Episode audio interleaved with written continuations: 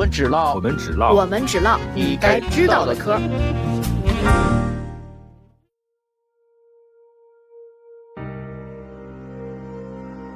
大家好，我们这期唠唠嗑呢，要跟大家一起先来说一说年终演讲啊。在辞旧迎新的时候，我们往往会发现这些年的一个变化，就是每年都会有一些相对知名的大佬来做跨年演讲。那今天我们的主题也从跨年演讲开始，可以先请我们的听众跟我们说说，你有没有坚持听哪一位博主或者是大 V 的知识演讲，或者是说您从来不听知识演讲？那你 你哎，我就问你，你们二位就完整听完过，就是历年包括罗振宇的整个演讲的吗？就是从头听到尾的。这边其实罗振宇的这个时间的朋友，我是每年都听的，有有因为有两年在现场听过，然后其他时间，呃，基本上都是都都是听的，听全程是听完的。但你说是是不是盯着屏幕一直盯？那肯定也不是，中间肯定也岔过去。那个 B 站的跨年晚会那边有什么好听的歌，我就先去听那边的歌。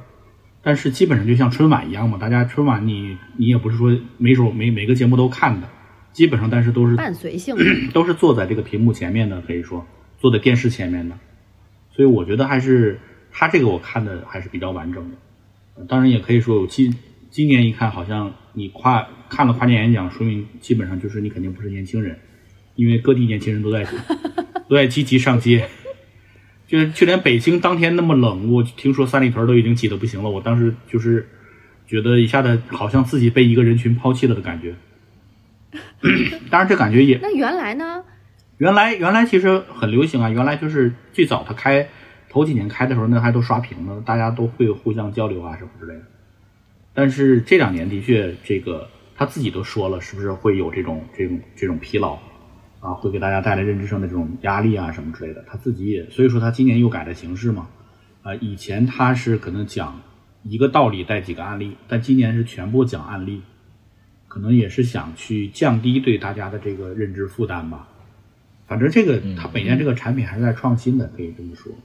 所以说，基本上我肯定是每年看的。嗯。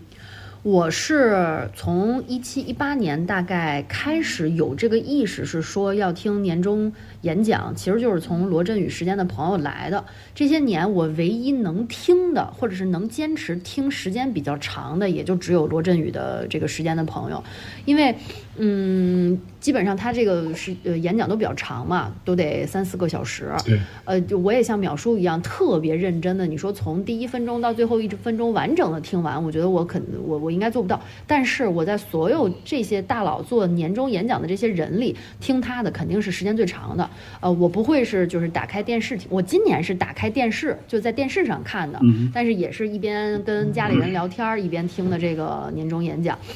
呃，其他的时候，就过去几年是我用的音频，就比如说开车的过程当中听的，要不就是就干什么其他的事儿的时候，就当音频伴随着听。但是确实是听它的时间跟粘性就是最长的。别人呢，就是就是点开看两眼，就是如果有什么短视频二度创作的那种，就再看一看。基本上就是这样吧，还是听他的最多。嗯，我是从来没有坚持完一整个罗振宇的那个。就是都是后来把视频的短视频的片段一个一个看了，但后来基本上那个就是一些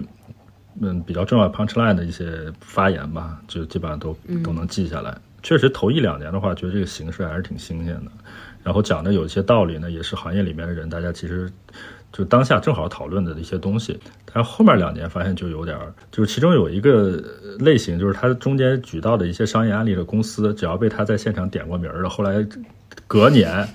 就不太行，所以今年呢，他居然讲了一个跳海酒馆的这么一个案例。然后，因为其实二三年我们这个对跳海酒馆的这种社区形式的加盟也好，或者说有这个自己打酒的这么一种运营方式的酒馆，其实是有一些争议的。但是这个争议，直到罗振宇老师今年在年终分享讲的时候，觉得这个争争这个争议应该有一个定论，就是不行。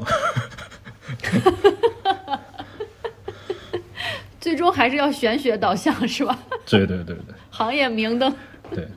当时你们为啥觉得不行？然后那那罗罗罗振宇，罗振宇说了之后，怎么样能让他更不行？是，首先说说一下这个酒馆，因为可能有的城市还没有跳海酒馆，但是可能未来一两年，很多城市一线、二线城市就会看到这个叫跳海酒馆的这么一个连锁，以啤酒和就是精酿和鸡尾酒，就年轻人的精酿和鸡尾酒为主题，然后有很多大量的志愿者，就是喝酒的年轻人，你可以申请去吧台里面当一天的当值去打酒，他走的是这么一个模式。就有点像一个乌托邦的社群。那最早他们就是在像南锣鼓巷、北锣鼓巷啊这边就开一些店。然后这个创始人还挺有意思的，他们在这个跳海酒馆之前呢，有一个创业是叫一个叫 Soul Meet 的一个 A P P，S O M E E T Soul Meet 就是做社区活动的，就里边有很多北京、上海各地的这种线下的聚会的活动，然后你在上面就直接加入这个社群，你就可以去线下参加这个活动。后来那个。呃，团队呢，相当于这个项目终结之后呢，就分出这么几波来。那其中有一波就是现在跳海的这个创始人做的这个事情，所以他在这个事情上的创业是有一个延续性的。然后，但是呢，我们但后来从消费的角度觉得，就为什么这事可能是一个有点像一个滚雪球卷概念的那么一种类型的模式，就是你你知道，一个酒吧，一个是一个是氛围啊，一个。基础更重要的就是你这个酒到底好不好，尤其是涉及到调酒这种东西。但是不是每一个你随便来一个人就能调的，都不说好不好了，就是能不能喝都是一个问题了。所以这个就是从一个消费酒吧做酒吧的一个很基本的角度出发，就觉得这块呢可能他讲的太理想化了。对，然后后来很多资本还是愿意去追这个事情，所以他我知道的二三年。就加速了这个事情。后来，包括像新加坡、东南亚这些地方，他也跑去要开这个加盟，就是资金还是有，但是滚动资金能力还是有。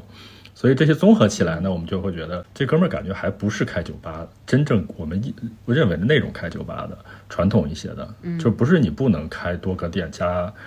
这个连锁加盟，但是呢，好像就有点像炒概念。就像前些年有一些连连锁加盟一样，包括拉面啊什么的，就是它的需求和品质的稳定还没到一个能这么快速扩规模的一个水平，那你就疯狂的靠概念去扩，我就觉得这点是有点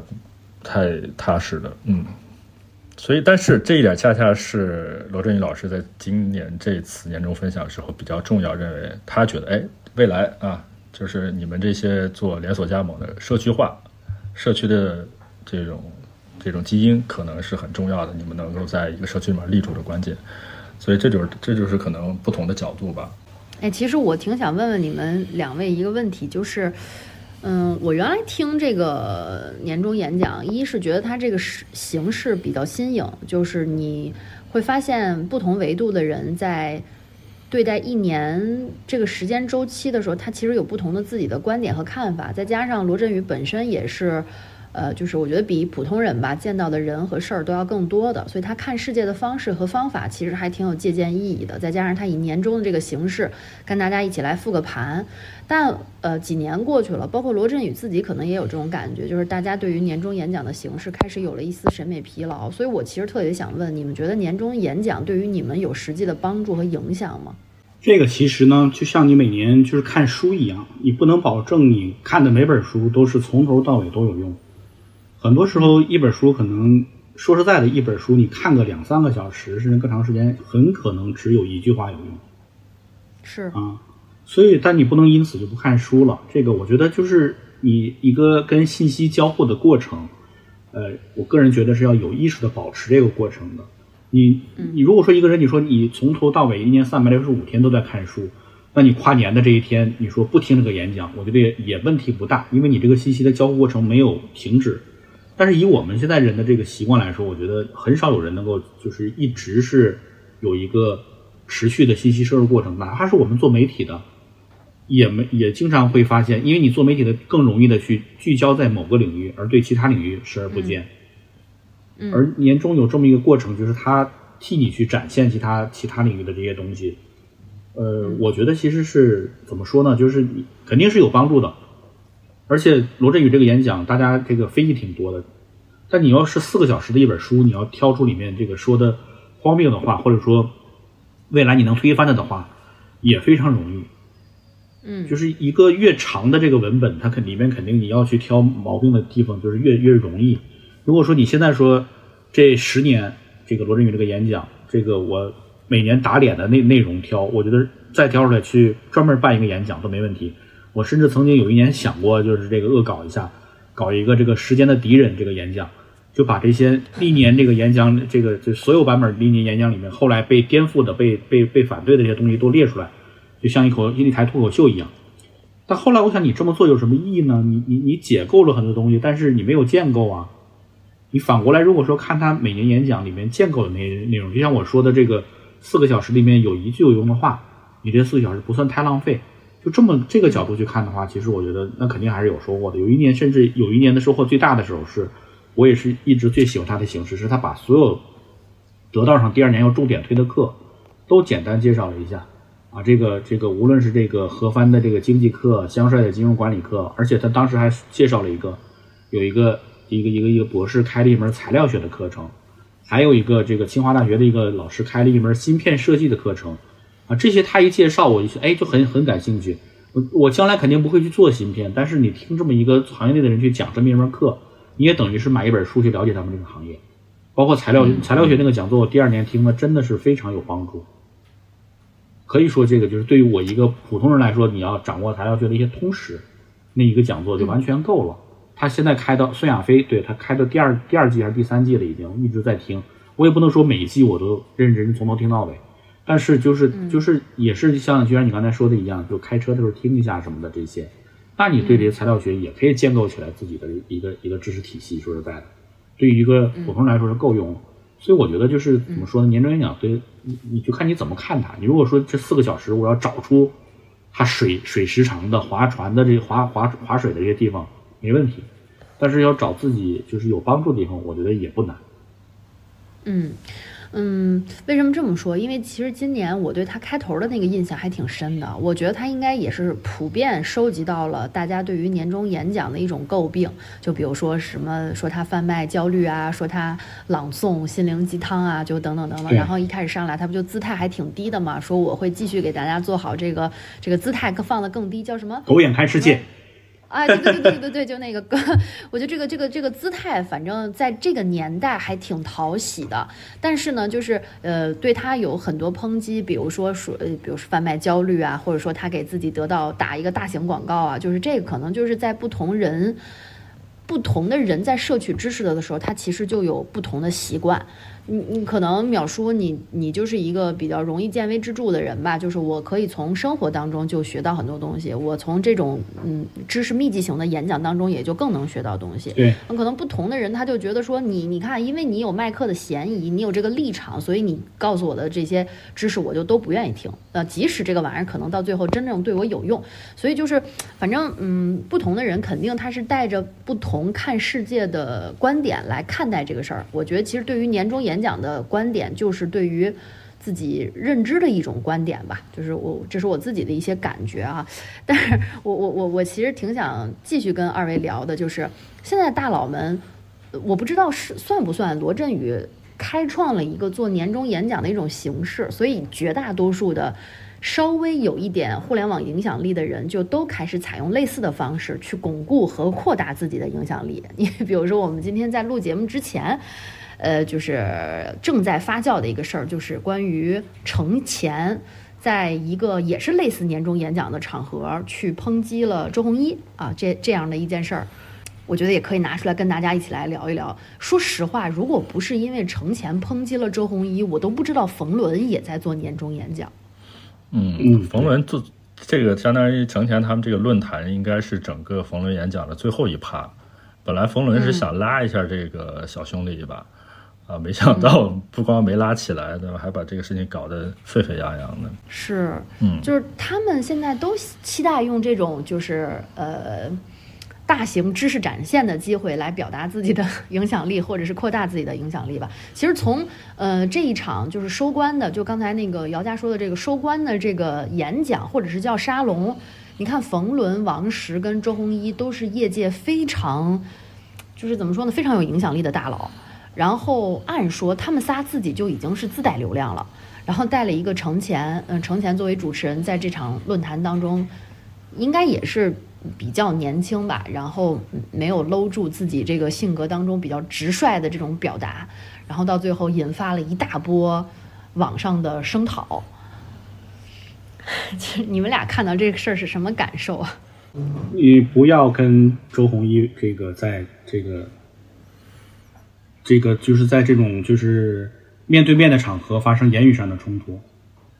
这个他会把他把把任何跟他发生这个人的人拉到他的逻辑，然后击败击败他。这一方面他吵架是一个老王。战，嗯。嗯，他他是一个老战士这方面，嗯。身经百战。啊，老司机，嗯，而且他的吵架呢，真的本身他就理工科出身嘛，逻辑就无比坚实，然后自己的非常严密。自己的体这个他的这个实践经验也无比丰富，所以所以说这个这个就真的再次教育了就是所有的中国企业家，如果跟周鸿祎同台，你不要企图采用对抗的方式来找话题，你可以给他当捧哏啊，或者说偶尔的去这个灵光一现。真正其实姚家对这个行业比较对脱口秀行业很熟悉，其实一个好的捧哏比好的逗哏更难得。嗯，是的，啊，所以说就是要摆清位置。像程前这样的话呢，你就是你你急于去当那个逗哏，去当主角儿，但实际上你无论是经验资历，还是这个这个积累，或者包括这个个人能力，都差距比较大。你就积极做捧哏就行了。这个这个心态，我觉得是要有的。尤其是就这个是尤其是周鸿祎这样，是，嗯，姚佳你说，就就是刚才你说这，我就有画面感，因为后来这个事情，程前第二天出来就在短视频里面道歉嘛，嗯，然后那个表情啊，还有那个脸色，就真的孩子被吓坏了，你知道吧？就是上一次有这种感觉的，还是罗永浩跟那个王自如，王自如，然后王自如下来之后，那个脸色都发白，你就被吓坏了，特别像以前街头的那个小混混，以为自己可能在这条街还可以，但是碰见一这区的大混混，然后被人家打了两下之后，就就完全就毛都顺了，你要话都不会说了，了就是这是就是严重的应激反应那种，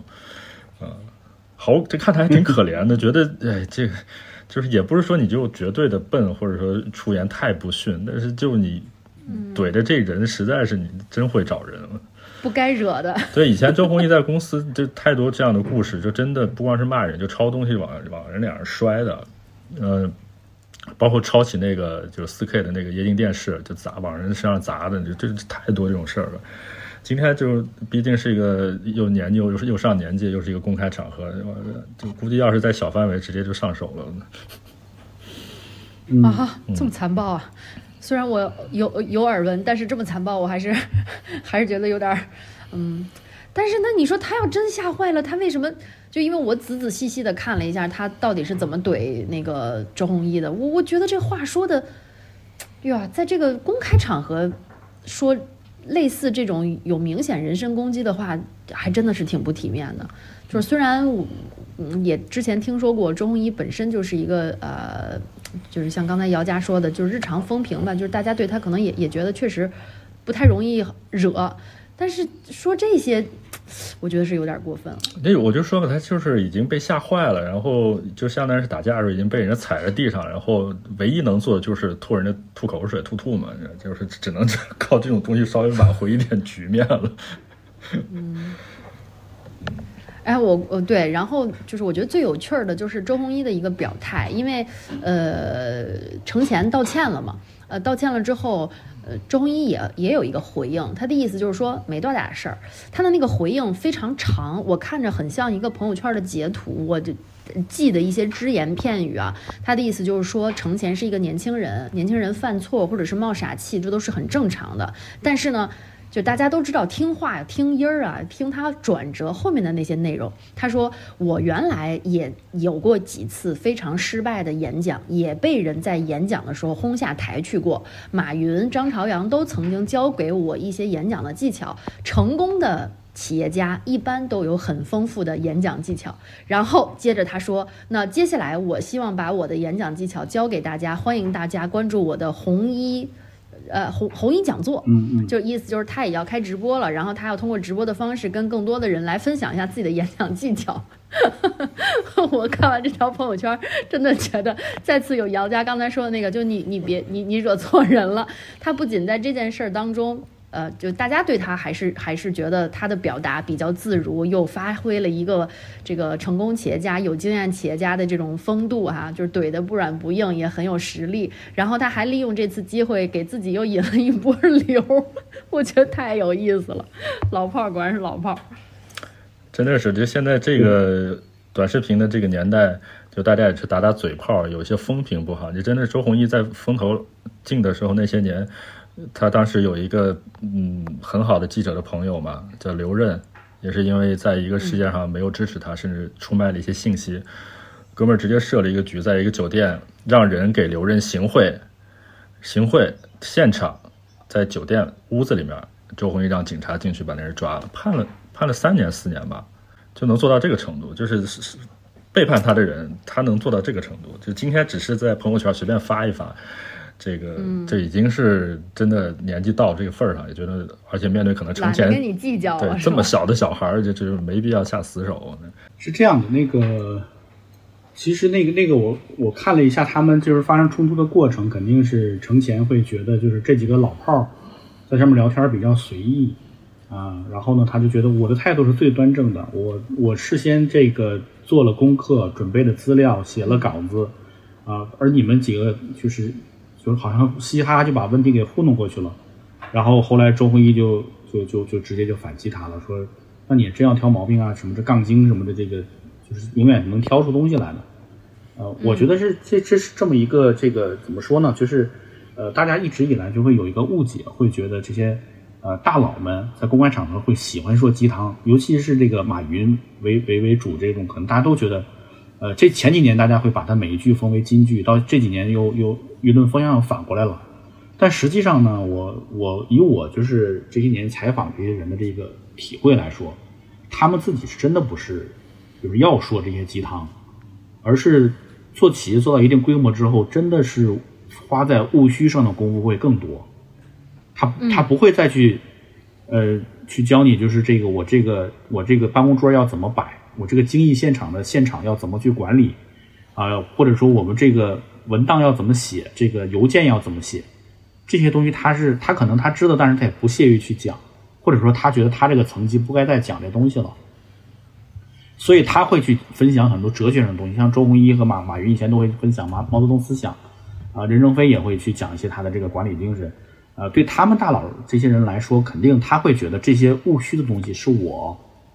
自自己去悟出来的，我的信息增量，我可以给这个世界带来不同的东西。但一般的这个，呃，一般的这个听众，我们不说是层级不到，而是你们两个出于信息圈层不一样。我现在是一个新入公司的职员，其实最应该学的，就是怎么样在公司把邮件发好。我这个邮件如果没有发好，可能会导致这个我领导对我有意见，我跨部门的协作的对我也有意见，或者说别的这些。老员工会觉得这小孩不会不会来事儿，这是一个最基础东西。但是大老板跟你讲话的时候，肯定不会教你怎么手把手教你怎么做邮件，他会教你啊，这个前三年不要给公司提意见，扎扎实实的去学习好什么。你听了半天好像都是鸡汤或者画饼，这个是现在一个普遍的情绪。我们不能说谁对谁不对，但是你如果说呃强硬的站在自己的立场去指责对方的立场，就像程前去指责周鸿祎那那样的话，那肯定呢就是说实在的，就就容易产生这种冲突。所以我觉得这个，我始终嗯，所以他们那三个大佬，当时我们听他们就是就是后来不是圆桌嘛，就冯仑、这个王石、周鸿祎他们三个随便聊。其实你如果真的了解他们背后历史，会知道他们每句话其实都是有背景的。包括周鸿祎说的是那个谁，那个张朝阳他们教他演讲。周鸿祎在中国互联网，大家都知道这个是是一个刺儿头一样的人物，就是他结怨很多。是，但是他为什么要特别提张朝阳教他演讲？就是一。就是所有的人里面，就是张朝阳跟他关系是可以说相对是最好的，啊，也当年三 Q 大战的时候，张朝阳也可以去出来调解他们，就是能说得上话的这个这种。反过来，这个业界也都知道，张朝阳是互联网大佬里面人缘最好的，基本上所有的这些这个大佬跟他都能保持比较友好的关系。当年他自己手下的这个搜狗，到底是卖给腾讯还是卖给周鸿祎，两边都非常尊重他的意见，可以说，这个最后他。周那个三六零因为没有买到搜狗，市值啊那个股价从接近一百一直跌到二十多，就是对周鸿祎造成这么大损失。但是当时这个腾讯说买了，这个最后去做决定卖给腾讯嘛，周鸿祎也没有去攻击这个张朝阳，王小川当时有几句话对周鸿祎说的很很不客气，但是周鸿祎也没有回击，就是他这一句话，就是张朝阳教我演讲这一句话后面，其实信息量是非常巨大的。但你平你听起来好像一般听众听起来可能会觉得就是你们几个呃这个老不咔嚓的人互相去这个混圈子什么之类，嗯对，这个各自都不同，你你就就求一个中国人说一句话叫和而不同，求同存异就好了。但如果你一定要去指责说他们这三个人这么重要的场合，你们都没有做功课，没有写稿子啊，没有像我一样认认真真准备，那也大可不必。这这个我觉得也是我们今天就是，尤其大家现在在社会上这个这个心态上面，就是宽容的这个心态会越来越少。我个人觉得还是没有必要的，还是彼此多一些了解啊，再多一些理解，这个去可能会对自己的心境更有帮助。嗯，呃，后来我们也讨论过这件事儿嘛。我是觉得他做功课、做准备，对于这次，呃呃，冯仑邀请他去做这个沙龙的主持人，就这件事儿本身，他的重视程度这么高是完全没毛病的。但是，呃，以自己做了功课去抨击别人。没有做功课，因为太风淡云轻了，所以去批判别人，我倒觉得是还还挺还挺不体面的一件事儿吧，就是所以这也是很多人为什么批判说，哎，程前这个太膨胀了、飘了，在大佬面前敢耍大刀了，对对对，就是这样的一种心态吧。所以这个话说回来，就这个年终年终演讲，我觉得也是这样的，就是像冯仑他们这种演讲，他这次叫挺住，就就是就是就是就是一切是吧？对，啊，这个里尔克的诗，这个他们现那代人都还挺喜欢搞这个，呃，挺喜欢搞这点文学色彩的。就是他其实冯仑也就是只是说了一些他过去的这些经历啊什么之类的一些。就是如果你真去看他年终演讲，可能有也有些朋友会觉得我浪费这时间听你老头子唠唠叨叨干嘛？呃，其实呢，我觉得也是他的不少感悟。周鸿祎相对来说还是显得有比较有准备的，就说他继续唱多他大模型嘛，十点感悟什么之类这些，其实相对来说他还是有准备的。能古与嗯乎？对所以，所以我就觉得，就以冯仑这个年终演讲来看，他这种形式来看，其实也是值得去看一看的。很多时候，有些事情平平淡淡的，你听起来好像没有电视剧、小说那么惊心动魄，但是呢，它的最大力量是时间的力量。像冯仑，他是他自己一开场说三三大队怎么怎么样，那个电影现在特别火，对，嗯他他就是他他自己的感受也是，他们当年就跟三大队一样，一群兄弟，这个一无所有去白手起家去创业，然后中间碰到的事儿也非常多。我觉得就是从他的讲述里面，就是这平平淡淡的这三十年过来，到到底最后都都怎么样了？其实大家就是有一定阅历的人会发现，就这个时间的力量在里面是非常不可阻挡的。那你如果说是这个力量不可阻挡，那未来会朝哪方向走，其实心里边也会有底。我觉得这个是他给大家贡献的一个，就是这种娓娓道来式的，也不输出观点，也不输出什么之类的，但是也有他的综艺。我不是说输出观点不好，周鸿祎就是输出观点，但是那也很好。所以我还是那句话，就是啊，年终演讲就是我们去看，只要你真正的要去这个去学东西的话，总是能有收获的。呃，马未都其嗯实上周也是有一个和冯仑的风格类似的，就是娓娓道来，把自己的成长经历，还有这些年的一些，啊、在这个年龄重新回顾年轻和中年时代的一些经历的新的想法，然后娓娓道来的讲出来，也觉得就是能听下去，虽然也不短，但是就觉得听着还蛮舒服的，就当一个伴随的东西，它也没有冲突，也没有那么激烈，但是你会觉得哦，这个可能是这种经济比较逆行的环境下，大家可能容易接受形式，而不是完全是那种激烈的冲突的那种。其实他们去去董宇辉这个参观这些事儿，我觉得也说明了一个信号。这个我们可以结合上一次的一个热点来讲，就是这个格力的董明珠和那个孟羽童这个冲突，包括这个很多人也去这个去抨击的，就是王自如去了董明珠那儿之后怎么怎么样。其实这是一个共性，就是现在这些企业家，他也在研究最新的这些平台，这些接触社会的这个界面，那他们也在观望。就像我们，我我们做做媒体的，我们都是文字媒体出身。那当出现一种新媒体的时候，我们也是先观望，因为我们的优势不在这个领域。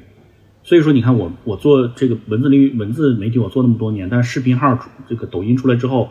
我一直犹豫做不做视频，也从来就就没有没有采取行动，因为这个形我还要看这个形式。像播客也是，听姚家说了好两两三年了，可以说是，然后现在开始做起来，也观望了很长时间。那这些企业家他也有观望的这个过程，但这几年其实大家可以看到，他们是慢慢的要下场来行动。董明珠招聘这个孟羽童去，本身就是说格力要去从这个一个制造业厂，这个这个这个这个工厂去转向一个就是产销一体的，而且能够占据最新的平台的这么一个打算。后来，呃，孟羽童没干下去，被他给开除了，但是王自如能够晋升了。其实。呃，我看那次王自如跟他王自如那一番讲话发生了这个引起了很多关注之后，我也去看了一下这格力的业务。实际上，王自如去了之后，格力的线上业务是增长的不错的。里面固然有董明珠自己独立带货的这个这个考量，但是王自如专门负责这条线，也很难说他没有说去去去做了什么工作。而且他后来董明珠把他安排在自己办公室门口做啊什么的这些，呃，我觉得把那些比较比较比较。八卦的这些东西撇开来说，这个人肯定在格力还是贡献了一些自己力量。而周鸿祎这次，大家觉得好像就是特别痛快的，就是他被这个网红怼了，那么他出来就是说我教大家如何演讲，好像是一个很很温和的反击。那我觉得就低看他了。我觉得他这个东西也应该是准备了一段时间，他也要借此来去像董明珠一样，像这个俞敏洪一样，去真正的去在这个。视频平台来发力了，我觉得是，因为他肯定也是觉得这东西他看懂了、看明白了，而且这帮企业家或者说互联网过来这帮企业家，他身上那种狼性啊，最明显的表现狼性的特点就是他不停的扩充自己的领地。当他觉得一个领域他熟悉之后，他就愿意去尝试。我觉得这也是这一代企业家最大的这个优势，就是就是我愿意创新，我愿意突破啊。一会儿说到罗振宇的这个，我也会讲。那就是那既然这样，我觉得他觉得。这个领域我看的差不多了，这个董明珠他们也行动了，然后俞敏洪这些也行动了，而且做的不错。那我是被开来试一试，包括张朝阳自己也是过去坚持了三四百天在网上讲课，啊，这个跟周鸿祎关系这么好，那他也会肯定也去了解。我觉得他借这么一个热度，正好把我这个演讲课推出来，我来推出来，对我来介入到这个短视频这个视频这个直播这个领域。我不一定要带货，但是我的公司呢，我也可以有这么一个形象的这个。在在在构造，所以我觉得是这样。而且周鸿祎这个人，他有个优点，就是他，我刚才说了，他理工科出身，他总结任何事物的规律超级有效。呃，我记得最早就是那个一五一六年那会儿，还是大众创业万众创新的时候，大家都知道很多人创业，然后去找投资人融资。那个时候，周鸿祎就出来，就是教大家说你怎么写你的商业计划书。说现在因为他也做投资嘛，他说很多小伙子这商业计划书做的一塌糊涂。啊，然后他就给大家总结了一个模板，哎，那个模板到最后流传的非常广泛，可以说就是，我不知道姚佳你后来收到过没有那类似那种模板的这个这个这个这个商业计划书，但是我后来我看很多人就是在进行这种教学，包括很多短视频上去教学，都是以他这个为啊为为为为为模子的，可以说他总结规律的能力是非常强的。那他明天要去教是十二号，不就是明天了？他他要去教这个大家去如何演讲，那他也会总结出非常多的经经验来。而且一定是实践的，因为他自己这方面的确做得非常不错。嗯，我是觉得，就是刚才我们讲了这么多，就甭管冯仑、王石，还有周鸿祎，就大家可能从八卦的角度会对他有很多评价。当然，这个可能也是我们实际跟任何一个人交往的时候，都大家都会关注他性格呀、这人风评啊、名声名誉啊怎么样。但是，任何一个大佬混到这个阶段吧，其实他都有自己非常独特的本领和。呃，过人的长处，我自己听年终演讲，其实就是站在一个，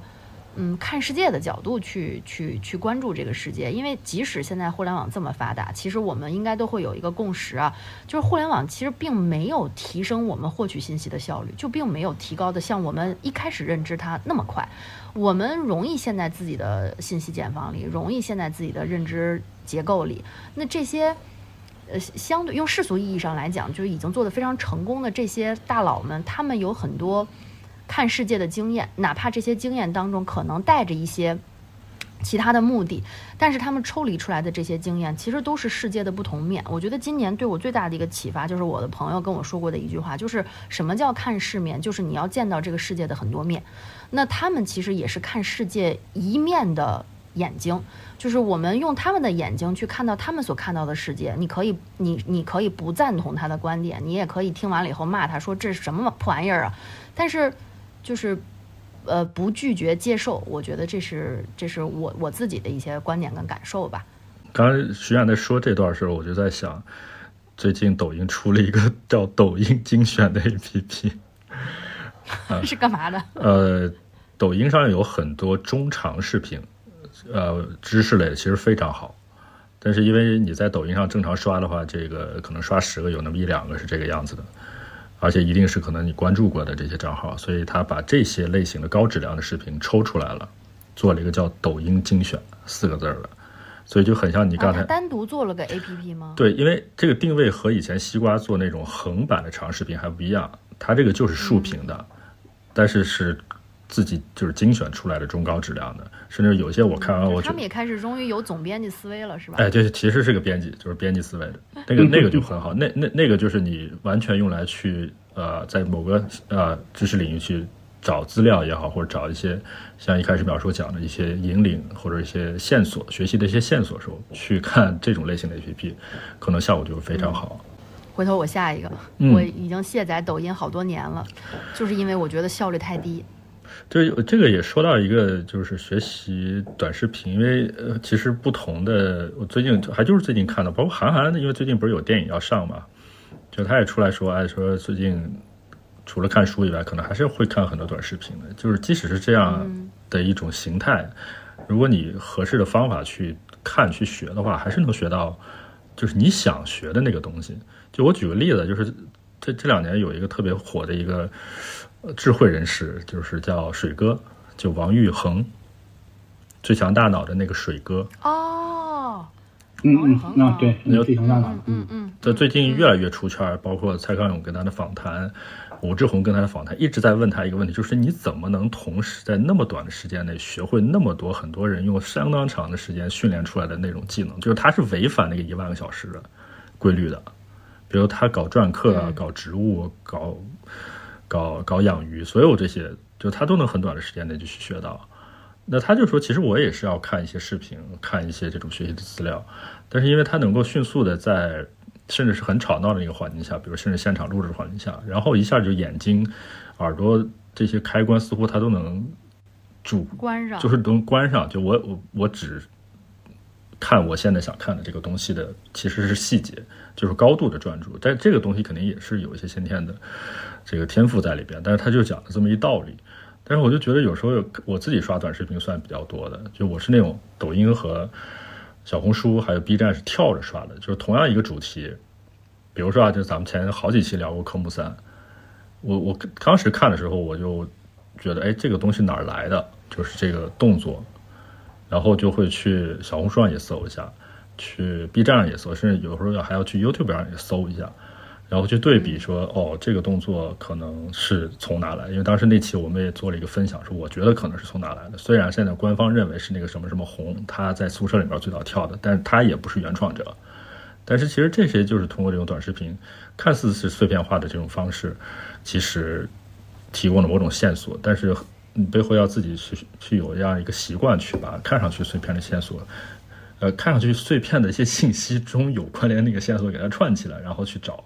然后经常一刷一个小时过去，我也没觉得我很累，然后我觉得还就是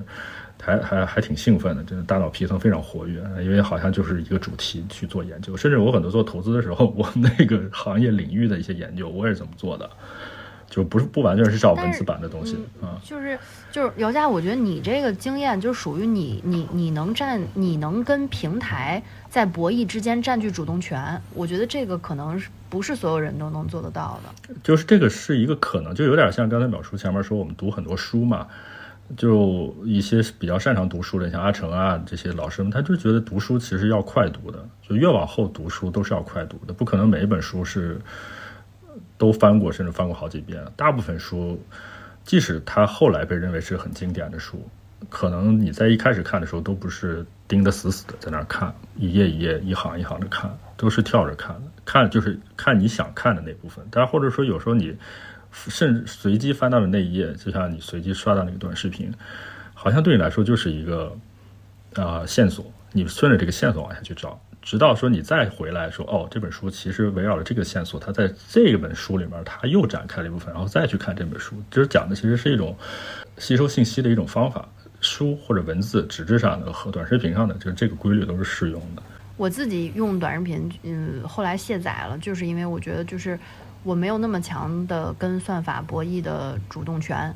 嗯，然后我又容易在算法当中迷失。后来我自己卸载了之后，再重新加回来的时候，你会发现，哦，好像，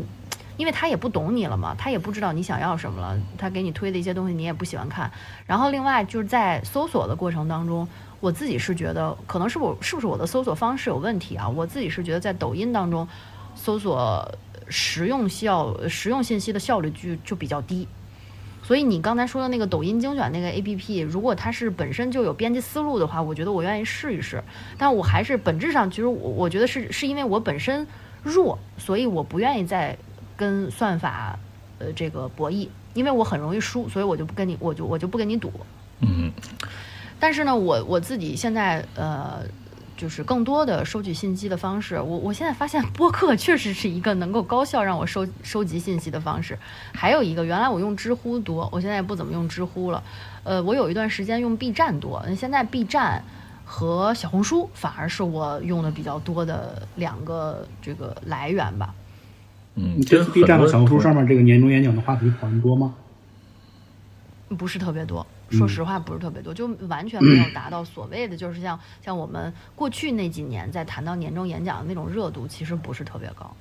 嗯，对。但是实际上，大家应该也为什么就是好像做年年终演讲的还越来越多了？就是包括现在还有做年终演讲的，任泽平去年是六月份做了个演讲，呃，中间其实这个说实在的，一场好的年终演讲，这个不光是这个受众，就像我们这些人有有收获。其实商业上也是有利可图的，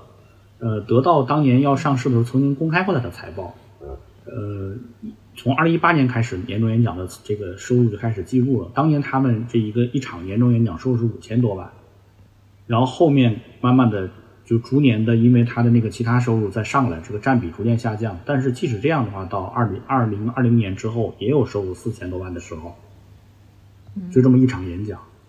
啊，其中门票收入的话，因为疫情期间不能卖门票，但能卖门票的那几年，门票收入不到一千万的，虽然也很大，但是也不是说是那个占主要的。其他的各种这个赞助方啊、合作呀、这个流量的使用啊什么这方面，啊，可以说刚才这个徐展说年终演讲这个形式是不是罗振宇发明的？可以肯定的说，的确是他发明的。啊，可能以前有人也有做跨年的这些演讲啊什么这些之类的，但是并没有把它作为一个商业模式来做。而这个商业模式是他来跑通的，是从这点来说，就是肯定大家对这个，我觉得我这边肯定是还是有敬意的。对于任何一个开创了就是正经挣钱的商业模式的人来说，我这边都是心存敬意的。我不管这些东西你产品对我有用没用，你刚才说的抖音，抖音这个我也不用，而且我自己对它的这个这个价值观啊、算法推送啊也很有意见。但是你能够发现它这个东西出来，我觉得张一鸣他的成功也是。也是值得肯定的。说实在，反过来，哦，话题回来说的年终演讲，就是其实我觉得，实际上大家看的热度不高，但实际上模仿的人会越来越多。为什么冯仑也开起来了啊？而且据我所知，有些高校现在也在做这个准备，就是发现，就是这个事儿，就是年终有这么个仪式，你可以从这里面去分一杯羹。而且罗振宇的商业模式已经跑通了，就是我这个年终演讲找一个总冠名，如果说能有这么几年的长期的合作，那就更好。然后每一年的演讲里面，我在现场这些这个在露出一些这个品牌，因为他跟电视台是有合作的，自己的这个得到的这个和抖音的这个直播流量也非常大，那这个流量就是可以变现的。他在这个传播知识的同时，卖贩贩卖自己的同时，也可以贩卖这些赞助商，这些他就把这个模式跑通了，可以说，而且他的这个财务收入大家也看到了。那么你自己去计算，我的成本能投入多少啊？我应该有多少应该应该能够赚多少？这。都是比较清晰的，可以说，所以我觉得，嗯啊，无论怎么说，就是肯定将来可能还会更更多。当然，就今年我们说年轻人选择去去去街上玩儿，那也是一种选择。这个，呃，线下消费嘛，那肯定也是可以说是更宝贵的这种，就是现在更需要力量。但你如果不出门，不出门，你说你干点啥？去找朋友喝喝酒啊什么之类的，那我觉得其实相对来说，年终演讲还是一个可以选择的方式。啊，我刚才这个这个就是我刚才说到这几家里面，除了这个罗振宇、吴晓波今年的演讲也是，他走到工厂里面去，我看了一下，他也是在，其实他们俩今年不约而同都采取案例式的这种这种演讲。吴晓波是讲了工厂里面的各种各样的这种这种这个运营方式啊，中国工厂的这些力力量等等的诸如此类的。大家知道，因为一些众所周知的原因，他们在年终演讲是不可能把现在社会上的主流成主流一些主流情绪去带出来的，所以他们肯定都会积极的去找这些建设性的、有增量的东西讲。但即使是这样的话，你可以看到，就是里面很多东西，你可能以前没有兴趣或者没有机会去了解。我们经常说，就是刚才徐冉说，你说学习的过程有一个特别呃常规的操作，是你去搜索啊。但是我我在咱们节目上也经常说，我说你你要首先知道你要搜什么，所以搜索的门槛最高的不是用哪个搜索引擎，而是你知道你怎么搜？对，而是你知道你要搜什么，就这一步是最难，提出问题是最难的。使用使用搜索最大的门槛是知道搜什么，而这些呃，无论年终演讲也好，包括就是抖音这种，但还还是其他的就是我们自己去这个乡村走一走啊，去这个这个这个商场走一走，去线下去实际走一走，最大的帮助是开拓你的眼界，就让你去产生问题。你走到的时候去，你你你这个现实生活里面去有那些无限种你平时搜不到的，你真是想不起来去搜的东西，包括这个年终演讲里面也有，他带着你去工厂里面去商业商林林间地头去这个什么一个小商铺去走一走，你平时没有兴趣或者说没有机会去了解的，你这个眼界开拓过来了，将来你要去搜索因为姚佳刚才说的，要建立自己的知识体系，那你建立知识体系的前提是你要知道有这个知识，所以我就觉得年终演讲有这个帮助。我也是，包括得到的课，我我也经常在呃坚持听。我觉得嗯，我们可以哪天可以专门开一期得到上哪些好课，我可以跟大家推荐，那真的是非常有帮助，可以说哎，这可以，就是可以。啊，真的是可以的。得得到精选，啊，得到经验他们自己已经有了。其实我是想做一个的，后来我发现他们自己也有了，他们就是他们的站站内流量运作的非常好，就是我觉得抖音这个甚至都有可能跟得到学的这种可能，就是刚才你们说的这个，就是一个抖音精对一个一个信息一个信息产品，最终它还是需要一个总编辑的，它不可能说算法来做总编辑，因为你最终还是要靠一个人去把握人最喜欢什么。AI 这方面可能效率非常高，但是最后是没有温度的，或者甚至能让徐冉你那感到那种威胁，就是一、一个人他会哦，跟你说太对了。啊，对，你说太对了，就是这个我我其实感受到的就是算法对我的威胁。那我有可能跟你博弈的过程当中，我不知道你会把我带向何方，那我就不让你带领我。对，而且算法你会觉得有的会觉得他你过于懂我了，就像如果说一个人，就像咱俩好朋友，我给你推荐一个东西，但是我会给你保持一个距离，对吧？我说徐冉这本书你值得看，呃但是你你说我不想看了，我不会反复推这本书给你我也不会这个这个这个不分日夜的打电话给你推荐说一定要看这本书，但是短但是 AI 它过于懂你的时候，它就不保持这个距离，甚至它就是过于跟你亲密。中国人我上一集跟你们说一句话叫那个交浅言深，这个 AI 就是给你这样，我还跟你没怎么熟呢，你怎么把我摸得个一清二楚呢？所以这时候反过来，抖音精选这样的产品，包括得到精选这样的，他就是一个很克制的人。我每天就给你推荐这么多，有些不是你喜欢的，但是正是因为这样，我对你这个人反而有信任，因为你没有来迎合我。我觉得这个也是现在信息产品的一个哎，有点道理，嗯嗯，是是是有道理，嗯嗯嗯，保保持距离其实挺重要的。非常距离，有的时候反而是安全感的。嗯，对，对，是距离是确实是安全感来源。有的时候就是你你我之前用抖音的那段时间，也就是觉得就不行，你你你占用我的注意力，因为我知道会被占用注意力，所以我觉得很很危险。就你不要再占用我注意力了。对，就像我我我我刷抖音的习惯，每天，呃，因为关注那一栏的，我是隔一段时间就会删一批，然后重新再关注新的一批。啊，这是为什么？呃，比如说前一阵儿学一些滑雪的东西，我就会重新找一些教滑雪的这个这个号，都也不是大号，就是有教学视频的，然后挨个儿关注。然后这个时候呢，你在他推荐的那一部分跳出来相关的这个推荐视频的这个概率就会高一些嘛。然后可能这个这这两个月我这个东西不学了，我就把这些东西都取消掉，然后可能，嗯，可能过两个月想学新东西或者了解一些新的东西，我就再重新关注一些那个这个领域新的领域的号，然后他那个推就相当于是我用我的那个关注去影响推荐的那一部分的质量啊、反教育算法，嗯，对对，就是推荐那里面，即使你这样，肯定还是比如十个视频里面，它还是会推一两个最近这一周嗯嗯被看的比较多的流行的东西。但是你前面只要有关注的话，你在推荐这边的这种就符合你自己至少这个阶段看得多的那种类型的内容的概率会高一些。嗯，啊，嗯，我觉得就是年终演讲，像刚才就说回年终演讲，就是我觉得刚才淼叔有一句话，其实就让我一直在想，就是现在之所以年终演讲的密度这么高，也是因为呃有成熟的商业模式了，大家发现这件事儿能赚钱了，能获得更高的呃预期收益了，所以呢，大家也就纷纷做。那做这个问题就有一件事儿了，就是一个人在跨年的时候，他只有一天。你选择在跨年那天演讲，或者你做年终演讲的时候，我可选项太多了，所以对于单个某一个跨年演讲，它的集中度或者注意力，它就势必会降低。这也是我们今年看，呃，似乎没有哪一场年终演讲有破圈的这种趋势。如果不是呃程前跟周鸿祎有这种就是比较对对冲的、比较有冲突感的这种剧集，或者比较抓马的这种剧情出来，可能大家也不会过分的去关注冯仑的这个跨年演讲。所以就是它其实是消解了我们的注意力，但是我觉得现在很多呃年轻人或者现在很多互联网原住民他们在呃看这个跨年演讲，就并不一定非得是直播看嘛，其实是可以是。回听着的，但回听他就你你就不知道他什么时候会去看，什么时候会去听。比如说我前两年的罗振宇的那个时间的朋友的跨年演讲，就是分好几天把它听完的。就今天上班的时候听一段，然后明天上班的时候再听一段。就我可能已经听完的他的时候已经过去一两周了，那这个时候热度本身也就不在了。所以现在看似乎是大家对这种跨年演讲的注意力密度没有那么大了，但我觉得他还是在影响别人。嗯。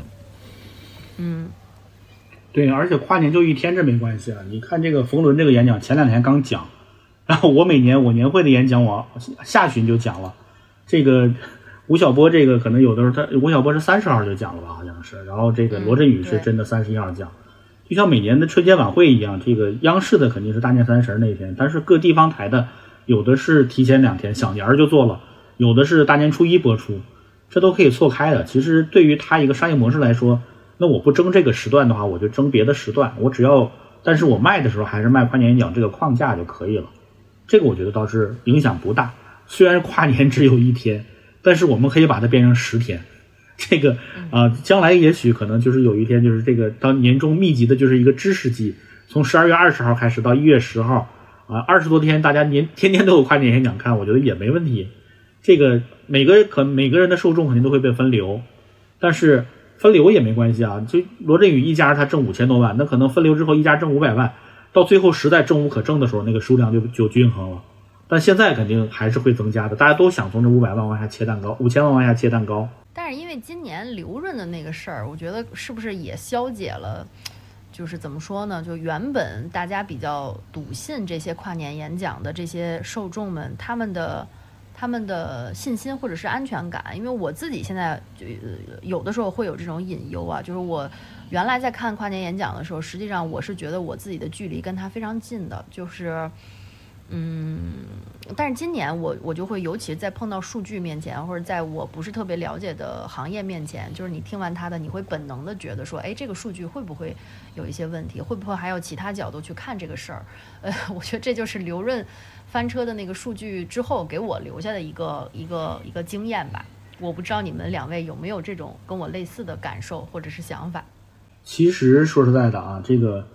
呃肯定是有的。包括这次程前他翻车，很多人也去把他的这个这个商业模式去挖出来，发现他也是实际上开自己的什么私董会啦，私董会对，拉一群这个中小企业主去成立一个社群，然后大家交入门费。他在靠着自己跟大佬的这些关系，在做一个知识大道贩子，啊，去贩卖这些关系什么之类的，其实都是有的。这个我觉得，呃，这市场啊，只要你市场是正常的在竞争的，那实际上肯定会优胜劣汰。像有一些就是这种你提供不了这个实际的这些知识量的，那淘汰掉了也没关系。就像你刚才说的这个翻车的这个刘润，那肯定明年他自己也会更认真去调研。啊，这个我对他也是促。如果说他还是这个这种这种样子的话，那肯定未未来会被被淘汰掉，就很正常。而像程前这样的是另外一码事儿，就是他本身他的确就没有提供多少这种信息量。大家可以看到，他跟三个大佬一起去这个座谈的时候，他不是一个学习的态度啊，而是这个去去去争这种就是去争风头这个态度。但是为什么他的四董会还能卖得出去呢？因为很多小商家是有抱团的需求的。这个就是另外一个商业模式了，它不是一个知识的这个，不是一个知识的聚合，而是一个关系的聚合。很多年以前，就是大众创业万众创新的时候，那个时代就有一些人就就拽着各个企业的高管去各地去讲腾讯方法论、小米方法论、金山方法论，各种各样的方法论去讲。那那那个门票卖的也非常好。那对于小企业家来说，就是我这个花五千块钱买个门票，啊，跟很多同行共聚共聚共聚一堂，啊，既认识了大佬，也可以跟我的同行们建立一个联系，这个也不亏对他们来说。做生意的人这方面都特别重视连接。这就是另外一个模式了。他很多时候他可能重视的不是信息量，而是有人搭这个台子。所所以我就觉得这个就是在只要是合法的这种这种商业模式存在，都可能有这种各种各样的赚钱的路子。这个我这边是强调我比较重视知识传递，但是我也不认为知识传递是唯一的一个这种赚钱的路子。那有些没有信息量的，我们大家都慢慢的把它摒弃了。但是他也有他活他的活法，而且他也满足了一些人的需求。我觉得。就是时间或者是精力会自然淘汰一波人。嗯，淼叔刚才说这个启发，我刚才也这这个就是新的这一波做私董会的人，包括像成天，就他们触达的这些呃愿意付费的人，可能是以前的这些想做私董会的渠道，不管是商学院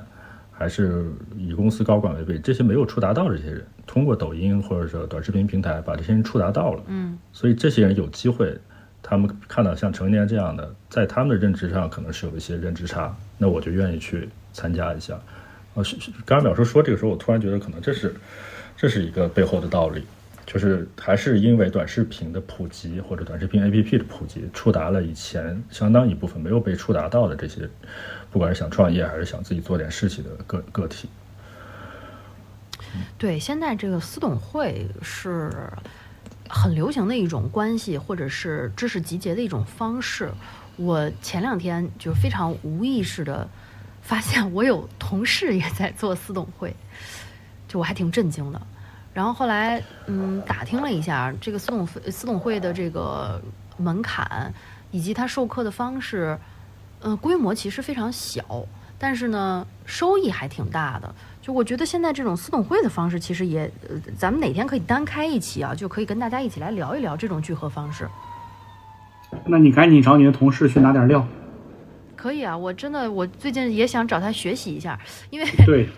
他做的是什么东西呢？他做的其实就是一种演讲，就是演讲技巧的培育。呃，在过去啊，就是在。这种类似我们现在的这种长长音频平台还没有特别发达的时候，我在刚入行的时候，我其实是觉得表达这件事儿，就说话这件事儿啊，没什么太大的门槛儿。但是你在这个行业当中接触人多了以后，你会逐渐发现，哦，好像这件事是有门槛儿的。这些年我更坚定了表达这件事儿其实门槛儿还挺高的。嗯，如果用另外的一种语言，就是关于这个演讲技巧和表达技巧，在公众面前发言的这种能力，我们称之为演讲嘛。就这种演讲能力，其实确实是需要培训的。我的很多同行其实现在就在做这件事儿，就是告诉一个无论是企业家还是一些啊，他需要在公众场合面前发言的这些创业者们，做路演等等这些场合，你怎么去发言？还有现在有很多，嗯，比如说我接触比较多的就是手机企业在做发布会的时候。多数都是自己的技术骨干上去去讲我我自己的这个产品有什么什么样的设计，我们有哪些哪些场景啊，富含了我们非常这个有科技含量的一些设计在里面，它其实都需要有比较有体系、有训练，甚至是有蛊惑能力的演讲技巧在其中的。那可能我们这个行业的人出去做这件事儿就比较。比较顺理成章，所以我惊讶的发现，原来我有很多同行就在做这些事儿，但是他们做的这些事儿，他们的目标受众其实非常小，他们就会以私董会的方式去做这个，就很有意思。嗯嗯，收费高吗？挺高的，真的出乎我意料，就是他们，哎呀，比我年薪高好多倍。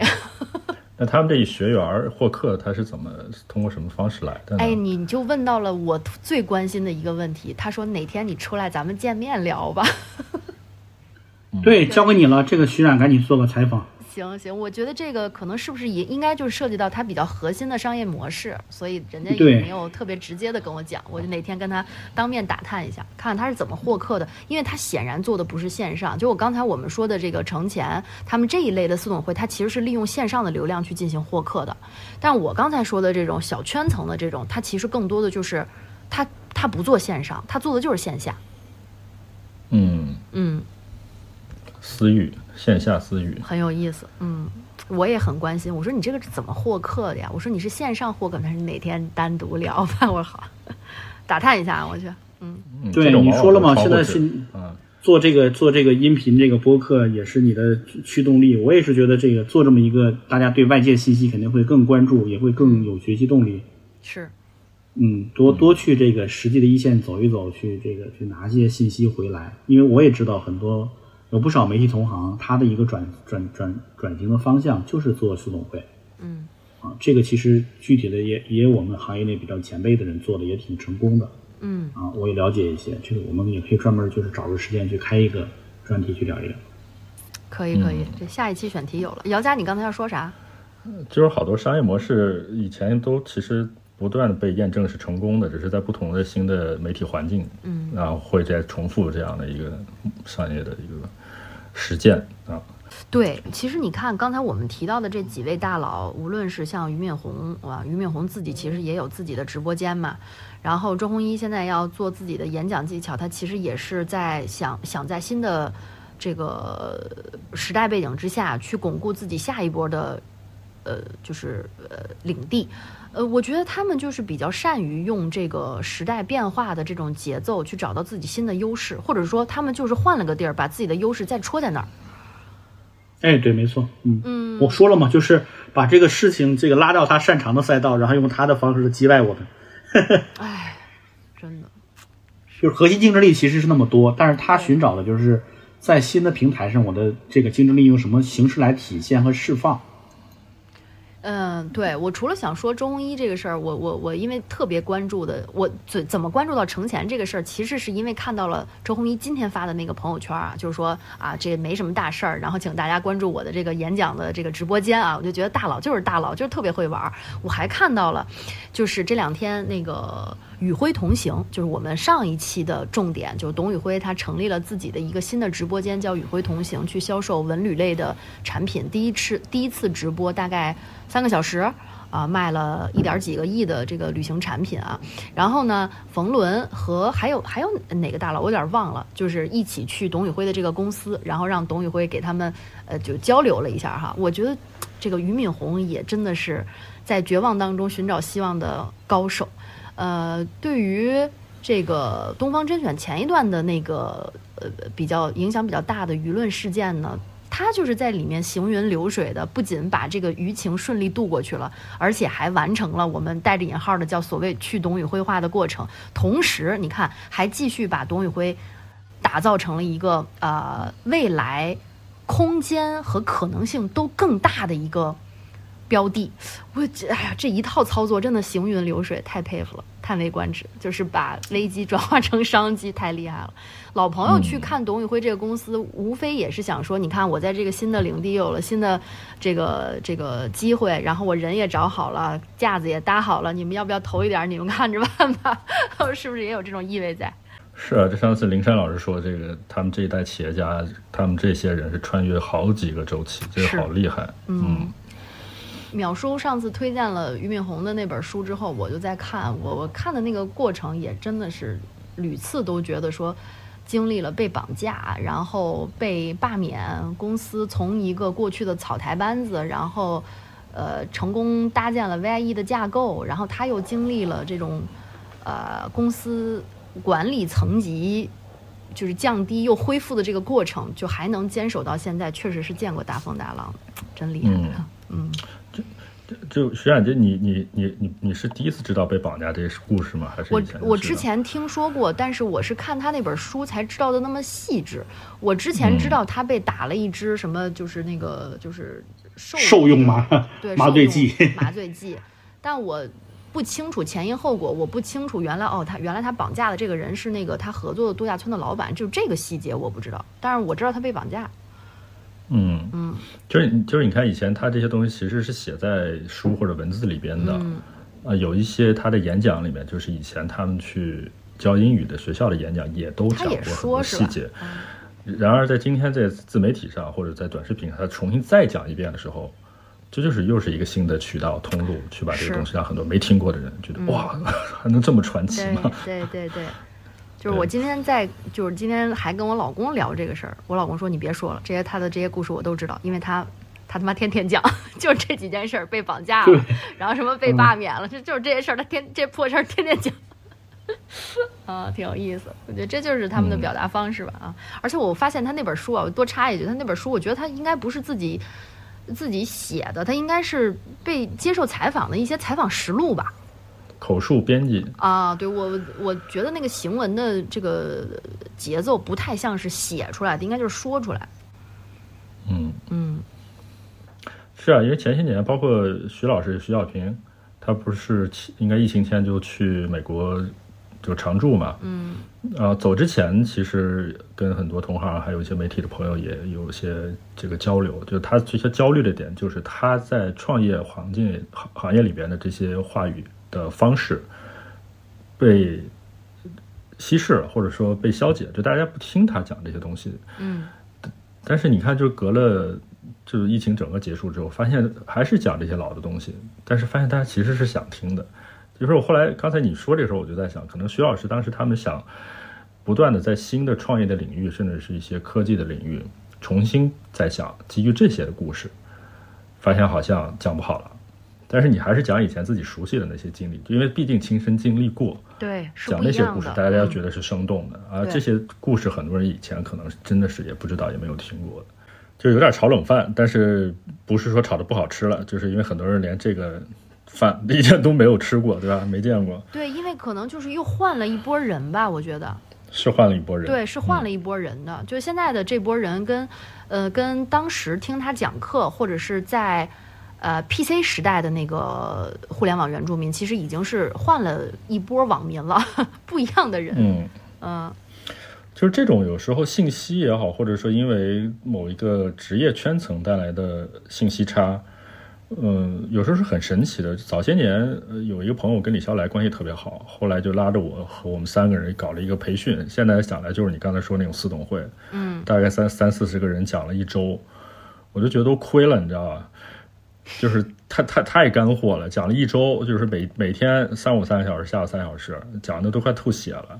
但是后来想来，其实是是就是来的很多人的来的地方，他们从从事的行业，有的是做加盟连锁的，有的是做这个农业的，就完全不在我们的认知和经验的人脉之外之之外的这些圈层。可是过了那么一段时间，就觉得，嗯，还是很必要的，因为现场这个交流虽然是我们讲一些东西给人家，一些商业的一些基本的，就像我们在商学院学这些东西一样，但是他们给我们的经验是他们实践出来的现实的经验，对我们就理解当时可能当时不一定觉得有用，但是这是一个积累，到某一个时候你突然觉得人家当时给你讲的这么一个分享吧，一个反馈可能是构成判断中的那个节点的，你就觉得是有用的，嗯。哎，现在私董会这么火呀、还是可能就是像你说，你的朋友很多是不在公开的渠道招组织的，就是就是一些是你很难从公开渠道去看见这些。嗯现在有很多形式啊，我我我突然想起来另外一个事儿，就是我年底的时候参加了一个年终答谢宴，这个年终答谢宴的规格其实还挺高的，我也是第一次参加，但是这个不重要，重要的是它当中有一个，嗯、我怎么说呢？有一个做私家银行的理财分析师啊，就人家叫就是私人银行顾问啊，就是名字更高级一点。他做了一个什么呢？闭门的演讲，就在这个媒体答谢会上。他说：“我们今天的这个我的这个演讲，呃，希望大家别拍照，也别录音，就是大家只要记住就好了。”然后他给了一个关于二零二三年的。呃，二零二三年年初，他做了一个对二零二三年的预言，然后他在二零二三年年底就把这这十条预言拿过来，就一一对照，看看自己当年做的预言究竟没有实现，然后啪啪啪啪一一通说，说完了以后发现有俩没实现啊，因为他说这个 A 股能上三千五百点，这个没实现，这是我印象最深的。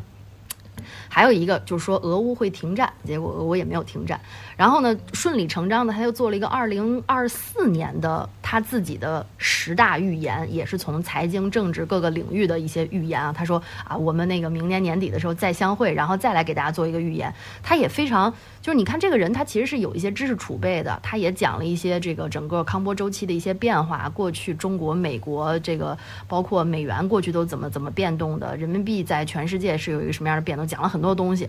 关键在这个时候。这个焦虑已经释放的差不多了，他突然说：“他说，哎，我现在有一个特别好的产品推荐给大家，是某某个保险公司的某某项理财产品，每年保百分之三十的收益率。哇！我当时听到这儿，我就天哪！我说现在卖保险都卖的这么高级了吗？套这么大个圈子，结果我以为就不可能有人会买这种保险，因为你这百分之三十，你这干什么呢？这是。”然后结果我在席间就真的听我旁边那些做实业的，什么开美容院的呀，做那个高压氧，就是就有很多还是自己做企业的这些人，就真的去问说，哎，那个一百万每年给百分之三十的那个产品是什么产品？就真的是有很多人在问。所以就这种形式，其实如果你不是实地经历了，你不是线下经历了，你在线上是看不到的，他也不会在任何公开渠道去进行宣传。就现在大家都是走这种。就这这种这种形式的，我我是觉得挺震惊的。绿油油的一片的即视感，都是韭菜，一茬一茬的。哎，就真的，我当时听完他说这个百分之三十的年化收益，哇！我一拍脑门，我就知道今天这局到底是为什么攒的了。嗯，没没有不良引导啊，只是说一个客观现象的。嗯，就反正确实现在有一些商业商业的这个这些局吧，我觉得它的形式确实是更隐秘了。